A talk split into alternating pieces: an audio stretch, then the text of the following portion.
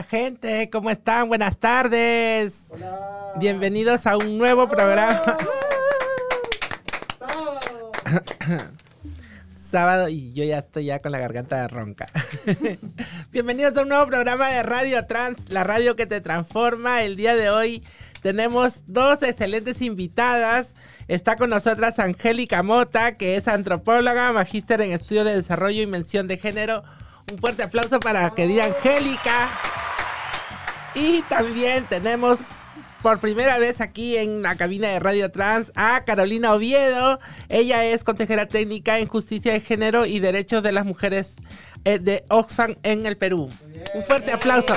Entre otras cosas, ¿ah? entre otras cosas, porque Carolina tiene así bastantes pergaminos. No queda tiempo para contarlos todos, amigas. Hola Maju, hola Carolina, qué gusto que estar acá, gracias por la invitación. Hola Maju, gracias. Ahí ya después abrimos el, el, listado de los pergaminos que al final no sé para qué sirve muchas veces. No, sí, siempre sirven. Chicas, gracias por venir, por estar acá. Y bueno, el día de hoy vamos a hablar un poco sobre mujeres, cuidados y sobre justicia fiscal. Un poco también vamos a, conversar sobre este tema porque también nos compete a nosotras, ¿no? Pero bueno, vamos por el comienzo. Este, ¿qué, de, qué se, ¿De qué se tratan los cuidados? Ahora que se ha presentado, por ejemplo, una ley, este, la ministra Diana antes de justamente de terminar su, su, mandato, su, su, tiempo de ministerio, eh, llegó a presentar eh, un proyecto de ley de, del Sistema Nacional de Cuidados. Entonces, cuidados, ¿de qué se tratan los cuidados? Es una palabra que está ahora muy de moda. De hecho. Bueno, a ver, creo que eh, para poder entender qué son los cuidados hay que remitirnos a algunos momentos de nuestras vidas, ¿no? Porque todos, todas y todes hemos sido cuidados, cuidadas, cuidades, o también hemos proveído cuidados en algún momento, ¿no? Entonces, cuando hemos sido niños pequeños, nuestras madres generalmente, eh, a veces también los padres, en menos medida, según la tendencia, ¿no? U otros, eh, otras personas de la familia nos han tenido que cuidar, ¿no? Porque los seres humanos nacemos con unas necesidades de cuidado eh, grandes, ¿no? ¿Y qué quiere decir cuidados? Pues quien este, ha visto por nuestra alimentación, si nos enfermamos, ¿no? Cuando somos niños muy pequeñitos necesitamos supervisión permanente para que no nos vaya a pasar alguna cosa, ¿no? Para que no vayamos a meter los dedos en el enchufe y nos electrocutemos, no sé, cosas mínimas, ¿no? Necesitamos los niños pequeños todos, todas y todos, cuando hemos sido niños pequeños, hemos necesitado ese tipo de cuidado cotidiano permanente. Y sí, que te preparen el desayuno. Por ejemplo, que no sé, lloras y te den el, biberón, que te saquen los pañales. Que te lleven a la cama. Eh, eh, y, eso pasa con los niños, eh, en diferentes grados se necesita cuidado, ¿no? Si eres muy chiquito más, si vas creciendo ya menos, pero luego llega un momento en que te haces anciano, anciana y también necesitas cuidados o te enfermas y necesitas quien te cuide, ¿no? Eh, y entonces es una experiencia muy cotidiana, muy cercana y además es una carga de trabajo enorme, ¿no? De repente ahí Carolina nos puede también. No, estaba pensando la muchas veces hacemos ¿no? Hacemos cuidados, damos cuidados, nos dan cuidado, nos autocuidamos y ni siquiera le ponemos el nombre cuidado, ¿no? Mm. Entonces, qué importante es como empezar a reconocer lo que estamos haciendo como lo que es. Porque justamente sin el cuidado, como decía eh, Angélica, no, no, podríamos entonces desarrollarnos, no podríamos tener bienestar, no podríamos eh, vivir básicamente, ¿no? De una manera digna, de una manera eh, sostenible. Entonces, eso es muy importante porque tiene que ver incluso también eh, los cuidados, es algo tan importante como la salud, como la educación, ¿no? Como un montón de cosas que en el día a día sí le damos el nombre, como educación y salud, pero a los cuidados no, ¿no? Entonces eso es muy importante. Es como, es como si hubiera sido invisible, pero todo el tiempo lo hemos tenido, ¿no? Pero además que de todo eso es que nosotras eh, a lo largo de nuestra vida no solamente recibimos cuidados, sino, que también llega un momento en que nos toca ser cuidadoras. a lo largo de nuestra vida hemos tenido personas que nos han cuidado mucho, eh, por ejemplo, nuestras madres, nuestras abuelas, hermanas mayores algunas veces, pero estas personas nunca han recibido, o creo yo que nunca se les, se les ha otorgado un reconocimiento, ni siquiera, ni siquiera económico, al menos moral o social, eh, o sea, que un agradecimiento, un reconocimiento por todo el trabajo de cuidados que ellas han hecho de manera gratuita y además sin, este, sin percibir ni siquiera el, reconocimiento de las personas, valga la redundancia. Creo que ahí está el problema, porque como estamos diciendo, los cuidados nos atraviesan y son tan necesarios que los necesitamos todas las personas. Entonces el problema no es el cuidado, ¿no? Estamos diciendo algo que es bueno, algo que es necesario. El problema es lo que estás diciendo tú, ¿no? El problema es que esa, esa ¿quién, es, quién está haciendo ese cuidado sobre todo son mujeres, sobre todo son niñas, sobre todo son las feminidades, ¿no?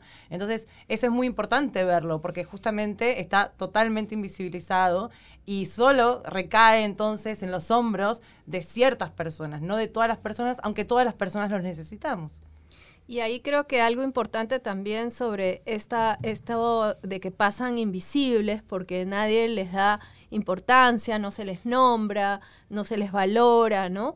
Tiene que ver con que, mm, bueno, sobre todo se han feminizado, sobre todo son las mujeres las que hacen ese trabajo y se ha naturalizado. Es como que si cuidar fuera parte de la naturaleza de las mujeres. Entonces, ¿cómo vas a agradecer o reconocer o nombrar algo que es supuestamente tan innato, ¿no? porque así nos han dicho que es. O sea, que una madre cuide a su hijo, pues es lo que se espera de ella, ¿no? Y, y, no es como que muy naturalizado, ¿no? En cambio, cuando un, un, padre cuida a un hijo, hay como más una cosa social de decir, ah, pero mira qué bien, cómo lo cuida, cómo lo lleva al colegio. Es un padre ejemplar. es como que se ve, en ese momento se ve. ¿Y por qué ahí sí se ve? porque se supone que no es natural a la condición de los hombres, ¿no? Entonces, creo que esa también es una cosa que es bien importante cuando hablamos de una política pública, ¿no? De un sistema integral de cuidados, no solamente pensar en los servicios que se van a proveer, sino cómo cambiamos la mentalidad que tenemos sobre el cuidado, que todo el tiempo estamos asociando cuidado como algo natural de las mujeres, ¿no? Y haciéndole fiesta a los hombres cuando cuidan un poquito, porque nos sorprende porque no es lo usual y porque no, eh, no se considera parte pues de sus, de sus roles, ¿no? Entonces, ¿cómo cambiamos la mentalidad, ¿no? Es, estas este, ideologías culturales a veces que tenemos tan fuertes, ¿no? Eh, que naturalizan el cuidado en, en, las mujeres. Yo creo que eso es un reto bien, bien, bien fuerte, ¿no? Eh, sí, y, especialmente cuando este tipo de idiosincrasia, de mentalidad, de, de mandato social, hace que, por ejemplo, las mujeres hagan este tipo de trabajo de cuidados sin ningún reconocimiento económico y en ese y en ese punto ya hay un abuso de parte de la sociedad y del Estado y y, y de todas las personas, ¿no? Por ejemplo, solamente por poner un ejemplo, lo conversábamos también en antes con Carolina y con Angélica, el tema de las cunas, de cuna más, ¿no? Hay, este, las señoras que cuidan a los bebés, ¿no? No reciben un sueldo, reciben un estipendio, como les dicen aquí en el Perú, le decimos, una propina. O sea, ¿pero por qué? Están haciendo un trabajo, y pero como son mujeres, ¿no? Y como la mujer supuestamente es natural que debe de cuidar, entonces ellas no se merecen para la gente o para el Estado, no merecen un sueldo, sino una propina porque igual como mujeres son y como son madres, pues vayan a cuidar, pues, ¿no? Y como ya lo están haciendo, pues ya, una propinita. O sea, esto es increíble. Y ahí ya entramos a un tema, pues, más, más complejo, creo yo. Sí, ahí tiene que ver con algunos, algunas alertas que hay que tener eh, en materia de estos criterios que están contenidos en las políticas públicas y que pueden reproducir discriminación, que pueden reproducir incluso esto que, hablaba Angélica, ¿no? estos roles, esto como, como desde, que somos muy pequeñas, pequeños, pequeñas, nos dan o una escoba, o una cocina, o un superhéroe, depende, ¿no? O sea, quien seas, o, o los colores A mí me sorprendió cuando estaba embarazada la obsesión que tiene el mundo con los colores. Eso me sorprende muchísimo. Y cuando estaba embarazada lo viví porque era, cada vez que iba a comprar algo, era, bueno, pero ¿qué va a hacer? como una lógica de, bueno, ya en la panza ya sabes si va a cuidar o no, ya sabes si va a tener una muñeca o va a tener un superhéroe o va a tener, no sé, un astronauta, ¿no? Y eso las políticas públicas lo pueden reproducir, ¿no? lo pueden como ir perpetuando. Y ahí hay que tener alertas porque, por ejemplo, hay políticas públicas que pueden perpetuar esta mirada de que las mujeres cuidan, que las madres cuidan, solamente las madres, ¿no? También como políticas muy maternalistas, se podría decir. Y, que aparte ese cuidado está como muy mal pago o no pago o muy mal pago. En materia de cuando es trabajo de cuidados, casi siempre es muy mal pago, ¿no? Eh, incluso teniendo leyes como la ley de, las trabajadoras, los trabajadores del hogar, ¿no? Son trabajos que todavía cuesta muchísimo que tengan condiciones dignas, ¿no? Y eso es algo que también, más allá de los servicios de cuidado, más allá de políticas que tengan que ver con la transformación sociocultural, hay que tener en cuenta, ¿no? Esas políticas que tienen que ver con la condición digna del trabajo de cuidados. Y ahí, por ejemplo, también ah, hay un tema de cómo para que estas políticas realmente funcionen, diferentes sectores del Estado tienen que articular, ¿no? Porque, por ejemplo, para cambiar este tema de los roles, ¿cómo hacemos? Pues que está tan naturalizado que son las mujeres las que cuidan, ¿no?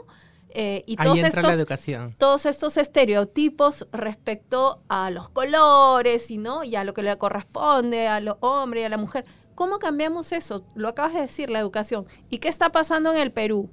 La educación sexual integral acaba de tener un retroceso mayúsculo, ¿no?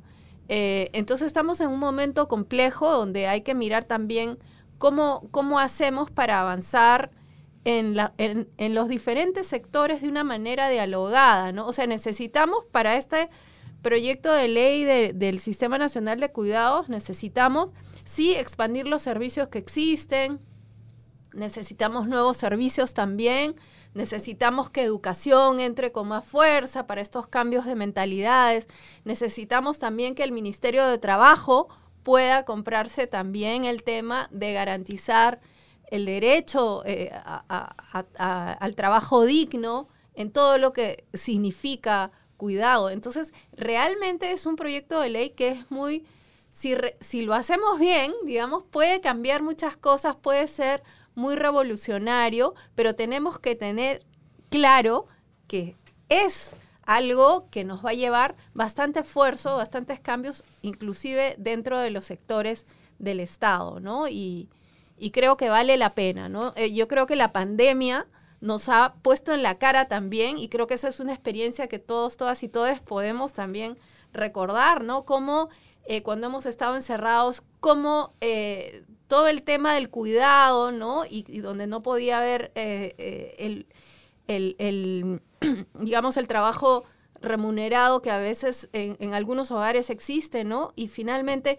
cómo se recargó a las mujeres con ese trabajo. Y, eso ha sido, eh, porque además había también personas enfermas a las que había que cuidar, el, digamos, el, la educación en casa también, ¿no? Y eran sobre todo las mujeres ahí en, las casas, este, acompañando a, a, los hijos, las hijas. Entonces, creo que también esa es una experiencia que nos ha acercado a la urgencia, ¿no? De ya cambiar estos estereotipos, de cambiar esta, esta distribución tan desigual, tan injusta, ¿no? Que existe sobre el cuidado. Ahí, para darte unos datos, porque si hay algo que me gustan son los datos, porque creo que si bien son números, reflejan un montón de cosas. Imagínate que en la última ENADES, que es una encuesta de percepción de desigualdades que se hizo este año, la principal ocupación, eh, se, se, preguntaba, ¿no? ¿Cuál es tu principal ocupación? Y el 43% eh, de mujeres que la contestaron, su principal ocupación era en el hogar, trabajo de cuidados no pago, o sea, no remunerado, no pago. Frente al 2% de varones que contestaron que su principal ocupación era en el trabajo, en el, en el hogar, perdón, no pago. Ah, es una brecha muy grande, ¿no? o sea, es una brecha muy grande. E incluso el 82% de los hogares en el Perú eh, quienes asumen la mayor parte de los cuidados son las mujeres. Entonces, lo que estamos hablando, o sea, no es solamente, no es, no es que es una opinión que nosotras pensamos, es una realidad. Claro, hay datos. Es una realidad, es una realidad que atraviesa al Perú y que atraviesa a toda la región, ¿no? Sí, y además lo, lo, lo que, pensando en lo que ustedes nos cuentan y también viendo en la realidad que he vivido, ¿no? Como durante la pandemia, por ejemplo, este, el papá y la mamá tenían que de repente hacer trabajo desde casa. El papá en su estudio, si lo tenía, o de repente en su habitación. Antes de seguir, que, quiero darle la bienvenida a la querida Jainser, que ya llegó. Bravo. Perdón. Buenas tardes, pero llegó. Ya. Pero bueno, estábamos hablando de los cuidados. Entonces, el papá tenía que hacer su trabajo y nadie lo moleste, por favor, ¿no? Si tenía estudio en su estudio, sin todo en su cuarto, pero a él no. Pero la mamá tenía que hacer trabajo de, en su casa, home office, y tenía que ir a dejar a los niños, hacer el desayuno, traerlos del colegio. O sea, todo eso, además de su trabajo, y si es que había alguien enfermo, si es que habían ancianos, también ella era la que tenía que hacer todo ese trabajo.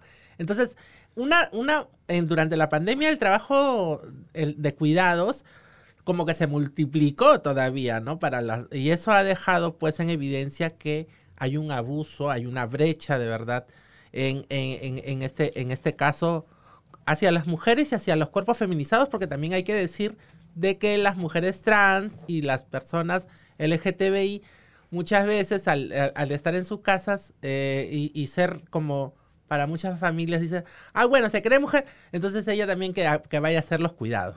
Entonces, eso este, se ha reflejado mucho durante la pandemia, pues, ¿no? Y ha salido, ha salido, ¿cómo se llama?, a la luz. Hablando sobre lo que decía Angélica también sobre la interseccionalidad, ¿no? Y, pensando en que el Ministerio de, de, Educación se tiene que comer un poco el pleito con el, con el tema de la educación sexual integral y y cambiar el, enfoque de la niñez y, y, estas percepciones de que los niños con pelota y las mujeres con muñeca y así. Y el Ministerio del Trabajo también. Pero hay un ministerio que es, pero crucial para todo esto, sin el cual ningún ministerio se mueve. El Ministerio de Economía y la política fiscal que ello implica, ¿no? O sea, cómo eh, de qué manera el Ministerio de Economía tendría que realmente hacer un, cambio total de sus políticas para poner un presupuesto que realmente cubra las necesidades de este, de este proyecto que si bien se dice muy fácil, pero es enorme. Eh, ahí justo el otro día, ayer hubo un, evento eh, que, estaban, estaban charlando sobre el sistema, sobre este proyecto de ley y una compañera que vino de, México, que es del Instituto eh, Simón de Bouvier, eh, seguro lo pronuncié muy mal, siempre lo pronuncié muy mal, eh, ella decía como, el derecho es, el cuidado es un derecho, el cuidar es un derecho, el ser cuidado, ser cuidada, ser cuidada es un derecho, el autocuidarse es un derecho. Y como todo derecho, tiene enfrente a alguien que es el responsable de que se cumpla, en este caso el Estado, titular de obligaciones. ¿no? Y no me quiero poner técnica, pero esto es importante para entender que si vos le cargas más obligaciones, lo que ella decía, si vos le cargas más obligaciones al Estado sin presupuesto, entonces, primero que es muy difícil que lo pueda implementar y segundo que lo presionás tanto porque no tiene más presupuesto, por ahí no tiene, no tiene más recursos humanos, entonces es muy necesario justamente el presupuesto para hacer realidad eh, como todas las políticas en realidad, ¿no? O sea, todas las políticas públicas deberían como contemplar eh, una, una, línea presupuestaria. Y para poder tener presupuesto, pues vamos a tener que hacer algunas reformas eh, en, en, los impuestos, ¿no? Porque vamos a necesitar también eh, poder generar esos, esos recursos, ¿no? De alguna manera. Y ahí creo que, bueno, aparece como, como todo un tema, sí, pues como reformas pendientes que también tenemos en el país en el tema de impuestos, ¿no? Que igual hace eh, el año pasado, eh, cuando estaba de ministro este, Fraque, intentó, ¿no? Empezar a mover un poco el tema, pero lamentablemente se quedó ahí, ¿no? Eh, y, bueno, ese es todo un tema que también... Y porque además esto implicaría este, pisar callos, porque para poder hacer una reforma fiscal en donde el, Estado realmente se comprometa a buscar recursos para implementar el, el Sistema Nacional de Cuidados, eh, hay mucha gente que no quiere que no se toque nada de la caja fiscal, ¿no? Que no se muevan los impuestos, que no, que no se les cobre un impuesto a, a las personas que tienen más dinero. O sea, hay todo un tema y un gran debate además que va a implicar pues este pisar algunos callos. Así es, efectivamente. Perdón. Jason ha llegado Sí, tarde a la pero- conversación. Pero estaba escuchando, muy interesante igual, o sea, me encanta esta combinación entre Angélica y, y Carolina, y acá nuestra in- invitada, porque nos da también una perspectiva justamente de lo económico, que justamente a veces es un poco más complejo poder explicar también sobre los temas económicos, ¿no? Eh, a, veces solamente nos basamos solamente en temas sociales y, y a veces también no entendemos mucho lo que hablaba justamente acá eh, eh, Maju de esto de las reformas fiscales, ¿no? Porque a veces se aprueban ciertas normas, ciertas leyes y, y luego nos damos cuenta que no, no sucede nada, no hay cambios, porque, y justamente es porque a veces se aprueban normas, leyes, o en el caso de municipios también a veces se aprueban este, ordenanzas contra la discriminación, pero nunca se les, este, se les fijan ciertos presupuestos para que se puedan implementar, para que se puedan capacitar, ¿no? Y a veces lo que siempre sucede es que eh, eh, eh, ll- llaman activistas, a gente que trabajan de, eh, en temas sociales, pero nunca recibimos remuneración por el trabajo que realizamos, ¿no? A veces el Estado también piensa que la gente que justamente impulsa estos, es- estas leyes, estas demandas, piensa que nos hacen un favor y, y creen que debemos hacerlo de manera gratuita porque es un- una demanda que nosotros exigimos. Entonces, eh, ahí quizás también tú nos puedes explicar un poquito de esta parte económica, de, de por qué suceden esas cosas.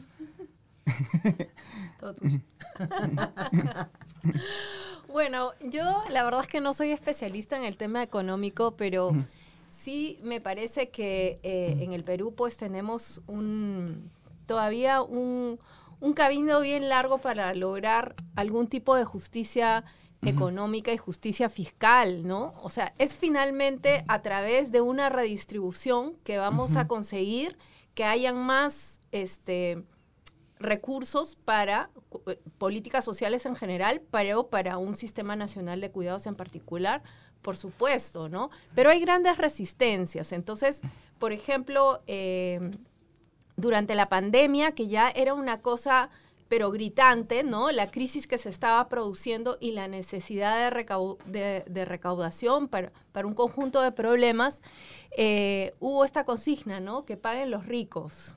¿no? Y los impuestos a las, a las grandes fortunas, ¿no?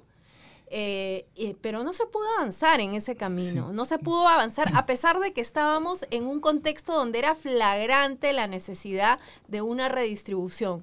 Entonces ahí yo creo que eso todavía pasa por un conjunto de, de acciones también desde la sociedad civil, ¿no? Se tiene que persistir en poner el tema. Bueno, Oxfam trabaja mucho en, y, y bueno, aquí Latindad también, ¿no? Sí. Entonces, pero sí creo que es todavía algo que en el Perú es muy difícil porque finalmente este, ahí se refleja el tema de quienes tienen el poder, pues, ¿no? Sí. Y Eh, siquiera ponerlo en sobre- ag- sobre siquiera la ponerlo en política. siquiera ponerlo en agenda es totalmente difícil, ¿no? Porque ni siquiera pero desde el punto de vista de los derechos humanos, ¿qué opinas, Carolina?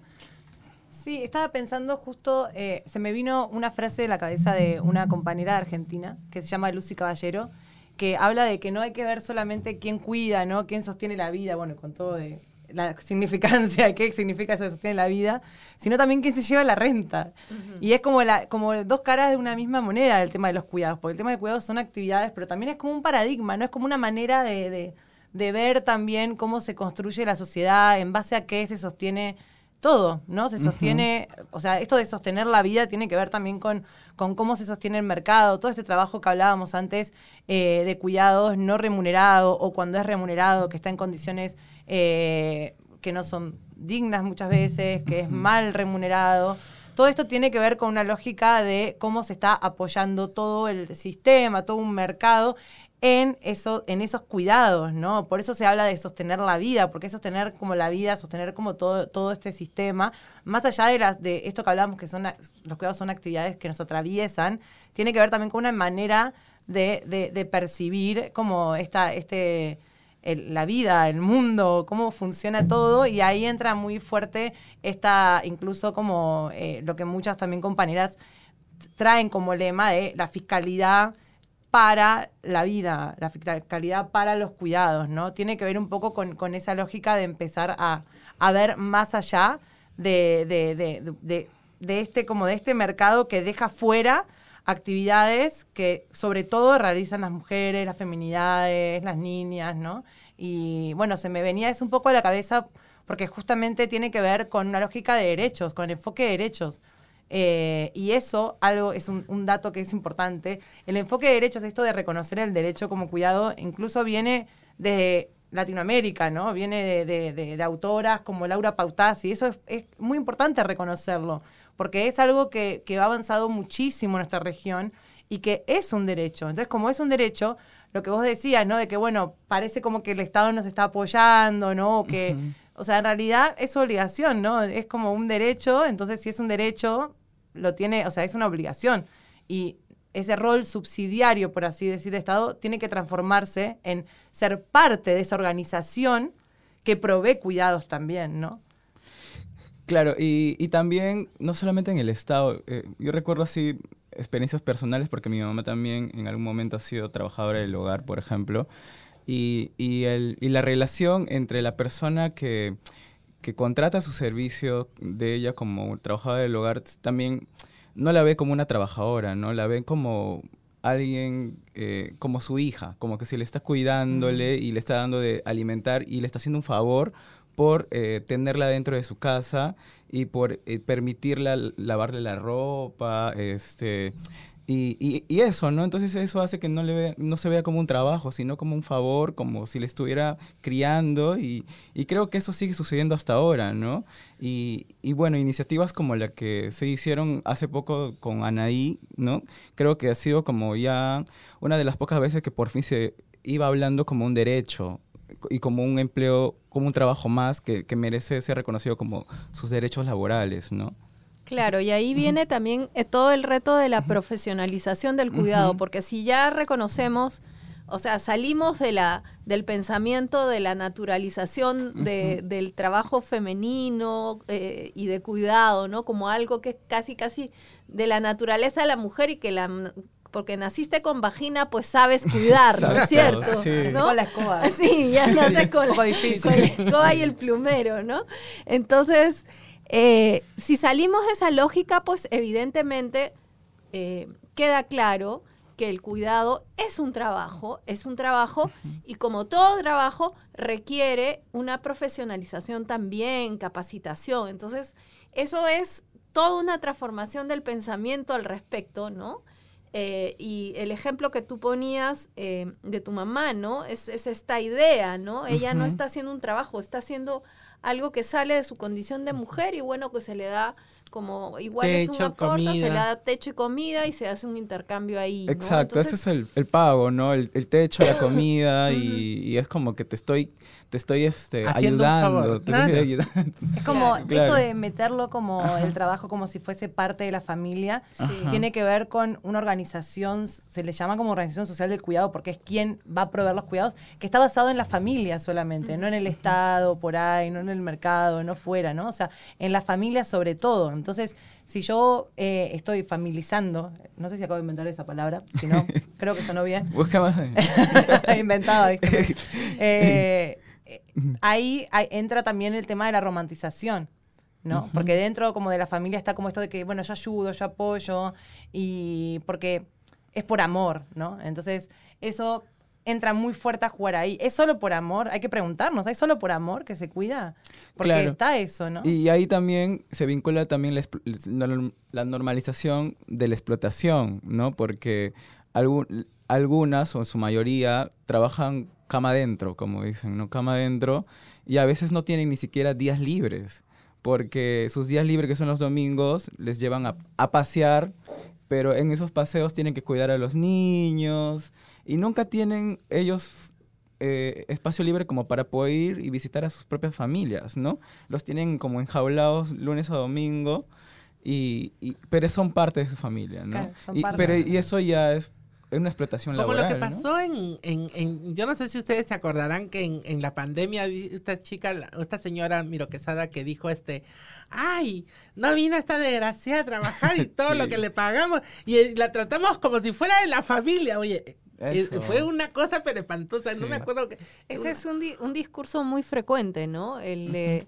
el de ella es parte de la familia, Sí. com- como una manera... Para hacerte trabajar de más. Exacto, como una Mm. manera de envolver la explotación, ¿no? Y que en verdad pues hay un afecto que lleva a que hay otro tipo, digamos, de, de, de compromisos, ¿no? Y de intercambio de favores, que es más allá de lo laboral. Pero es claramente pues una manera de darle un barniz así como eufemístico, ¿no? A algo que es eh, finalmente explotación laboral. Y, desde y, partiendo de eso también entonces tendríamos que entender de que el Estado tiene una deuda también con todas las personas, con todas las mujeres en, en verdad, que han hecho pues un trabajo de cuidados eh, durante muchos años. Yo no sé si esta ley lo contempla, pero me acuerdo de que durante la campaña Verónica también tenía una propuesta de que a las madres que han cuidado eh, durante muchos años y que no tienen, ellas nunca pues obviamente han, han, han, han, pagado, han pagado sus aportes ni nada, reciban pues, ¿no? Siquiera un, este, siquiera no, se lo merece, una pensión, ¿no? Por todo, este- por todo ese trabajo invisible que han realizado y que además ha reproducido la vida y que, que es la reproducción de la vida que, que, que, que gracias a los cuidados invisibles sus hijos han podido ir al colegio, sus esposos han podido ir a sus trabajos, han podido estudiar más, de repente el, el- el esposo ha podido hacer una maestría y hacer hecho un doctorado, gracias a que ella estaba en su casa cuidando. Entonces yo creo de que el Estado también le debe algo a, a- a- a todas las personas que han cuidado durante muchos años, o sea, que han hecho este trabajo de manera invisible, ¿no? O sea, Así es. fuera del, del- del- del- del- del- de todo el trabajo de las de las de las eh, empleadas del hogar y de las eh, compañeras de Caliwarma y de y de y de la cuna más y todo o sea eh, yo creo de que hay hay todo un, un mundo en donde en donde la mujer siempre ha sido este cómo se llama Eh, la que tiene que asumir esta tarea y, ella debe de agradecer además por ello, ¿no? O sea, es una cosa un poco tirada de los pelos.